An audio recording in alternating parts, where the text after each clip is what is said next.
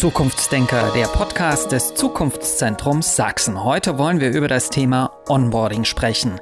Es gilt Antworten auf die Frage zu finden, wie integriere ich neue Mitarbeiterinnen und Mitarbeiter erfolgreich in mein Unternehmen. Michaela Wachtel, Head of Operations and Marketing der Watron GmbH, hat sich genau das zum Ziel gesetzt. Sie möchte, dass neue Fachkräfte schnell zum Team ihres Technologieunternehmens gehören. Dass das mit Onboarding gut gelingen kann, sagt Cindy Schoss vom Zukunftszentrum Sachsen. Und beide sind jetzt Gesprächsgäste in diesem Zukunftsdenker-Podcast. Zuerst wollen wir aber klären, der Begriff ist schon zweimal gefallen, Onboarding. Was ist das? Cindy Schoss, worum geht's da?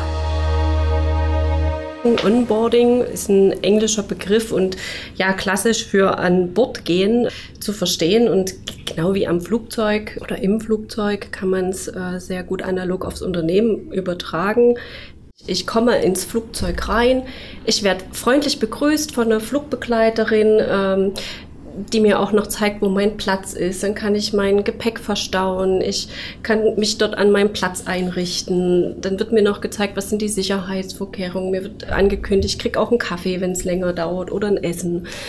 Und das sind so die Sachen, die kann man sehr schön auch aufs Unternehmen übertragen.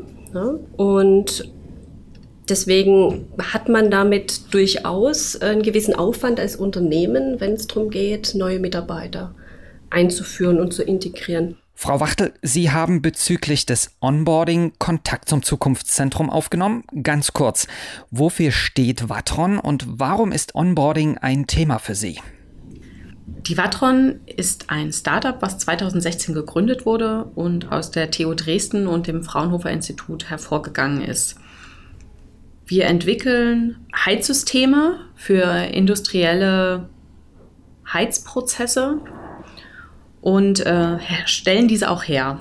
Wir sind relativ schnell gewachsen innerhalb der letzten viereinhalb Jahre auf äh, über 30 Mitarbeiter. Und dort äh, kann ich schon an Ihre Frage anknüpfen, was das Onboarding betrifft. Wir haben ein sehr nettes Kollegium, ein sehr angenehmes Arbeitsumfeld. Und da ist es einfach wichtig, dass man die Leute kennt, mit denen man arbeitet. Das ist automatisch ein Störgefühl, wenn man plötzlich Leute sieht, die irgendwie gefühlt nicht dazugehören. Das heißt, es ist ganz wichtig für uns, dass jeder jeden kennt im Sinne von gesehen hat oder weiß, wo jeder arbeitet. Und wir haben gemerkt, wenn wir jetzt noch schneller wachsen, müssen wir uns mit diesem Thema einfach intensiver auseinandersetzen. Wachstum ist ein wichtiges Stichwort, denn das heißt konkret in Ihrem Fall, Sie brauchen viele neue Mitarbeiterinnen und Mitarbeiter. Wie stellt sich Ihre aktuelle Situation dar? Äh, wir sind in den letzten Monaten sehr, sehr schnell gewachsen. Nicht, äh, nicht zuletzt dadurch, dass wir ein größeres Investment reinbekommen haben, durch das wir jetzt in der Lage sind, schneller zu wachsen und mehr Mitarbeiter einzustellen. Dadurch sind wir jetzt in die Lage gekommen, teilweise zwei, teilweise bis zu fünf Mitarbeiter pro Monat neu einzustellen, was für uns eine ganz neue Erfahrung ist. Und wir haben gemerkt, dass wir hier gezielter vorgehen müssen. Vorher war es so, da hat man mal alle drei Monate neuen Mitarbeiter eingestellt, da konnte man sich relativ ruhig drauf einstellen. Ja, wir finden schon einen Arbeitsplatz. Ja, wir werden jemanden finden, der diese Person einarbeitet. Eine Person einzuarbeiten ist immer relativ einfach. Wenn dann plötzlich sehr viele auf einmal kommen, dann wird es kompliziert und dann fängt es auch an, dass man sich organisatorische Gedanken machen muss und auch über die Logistik, wo kriege ich jetzt den Schreibtisch her, den Computer, wer ist für den zuständig. Das sind jetzt Gedanken, die bei uns kamen, als wir vermehrt die Situation vorgefunden haben, dass wir Leute über den Flur laufen gesehen haben und dachten, wer ist das denn? Das kam jetzt in den letzten Monaten tatsächlich häufiger vor, dass wir Leute gesehen haben und dachten, Mensch, den haben wir aber noch nicht gesehen. Was meistens daran lag, dass diese Person einfach am ersten Arbeitstag eingestellt wurden und danach war gut.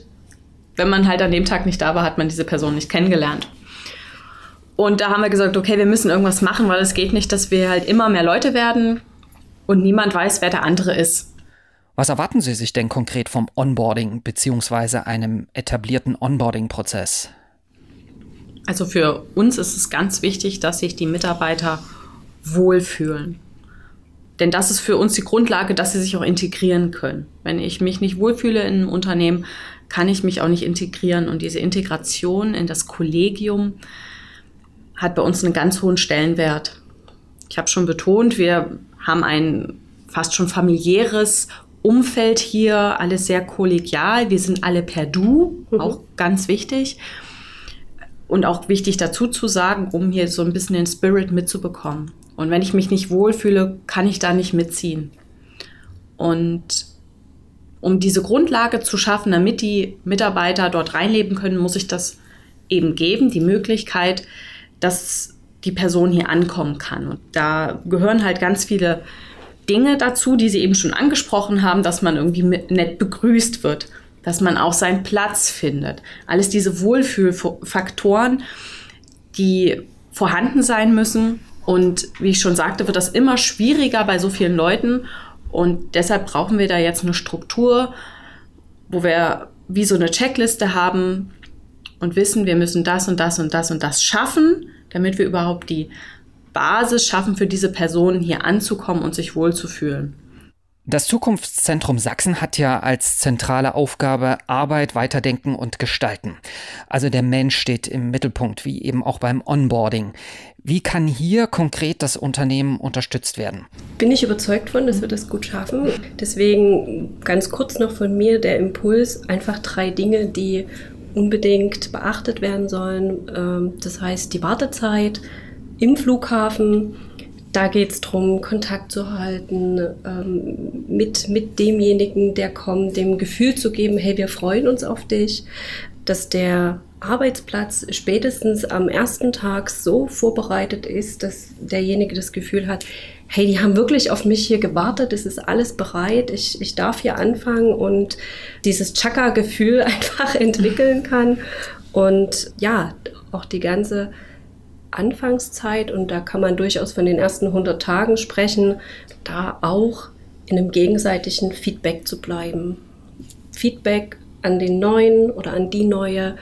Ich nehme wahr, du entwickelst dich so oder ich habe das Gefühl, du bist angekommen, hast eine nette Kollegin gefunden, mit der du dich austauschen kannst und aber auch das andersrum abzuholen. Wie fühlst du dich bei uns? Fehlt dir noch was? Mhm. Hast du vielleicht Themen, die dir auf dem Herzen liegen? Ne, mit diesem Austausch zu bleiben und da gelingt aus meiner Sicht die Integration dann auch gut. Und aus Sicht des Unternehmens, Frau Wachtel? Was mir bei dem Gespräch so durch den Kopf geht, ist, dass man vielleicht auch noch sagen kann, dass Onboarding natürlich auch in beide Richtungen geht. Es geht ja nicht nur daran, den, die Person abzuholen, und es ihr möglichst angenehm zu machen, was man natürlich will, aber man muss natürlich auch gegenseitig checken, passt das Flugzeug, in das diese Person jetzt einsteigt, ja. passt der Fluggast für den Weg, man, den man jetzt mit dem Flugzeug hinter sich lassen will. Und deshalb ist es trotzdem ganz wichtig, dass dieser Onboarding-Prozess geordnet stattfindet mit regelmäßigen Gesprächen, damit beide Seiten nach dieser Onboarding-Phase wissen, ob sie zueinander passen, ob man diese Wegstrecke, Flugstrecke sozusagen gemeinsam meistern möchte. Ja, vielen Dank für das Gespräch und vielen Dank für Ihr Interesse, liebe Zuhörerinnen und Zuhörer. Ich freue mich, wenn Sie auch in einer der nächsten Zukunftsdenker-Podcasts wieder reinhören. Weitere Informationen zu Veränderungen der Arbeitswelt und zu weiteren Themen finden Sie auch unter www.zukunftszentrum-sachsen.de. Zukunftsdenker, der Podcast des Zukunftszentrums Sachsen. Diese Folge ist eine Produktion des RKW Sachsen GmbH, Dienstleistung und Beratung und des Mikome Institut für Mittelstandskooperation an der Hochschule Mittweida. Redaktion Cindy Schoss und Lutz Schäfer. Das Projekt Regionales Zukunftszentrum Arbeit und Qualifizierung Neudenken in Sachsen wird im Rahmen des Programms Zukunftszentren Unterstützung von KMU, Beschäftigten und Selbstständigen bei der Entwicklung und Umsetzung innovativer Gestaltungsansätze zur Bewältigung der digitalen Transformation durch das Bundesministerium für Arbeit und Soziales und den Europäischen Sozialfonds gefördert.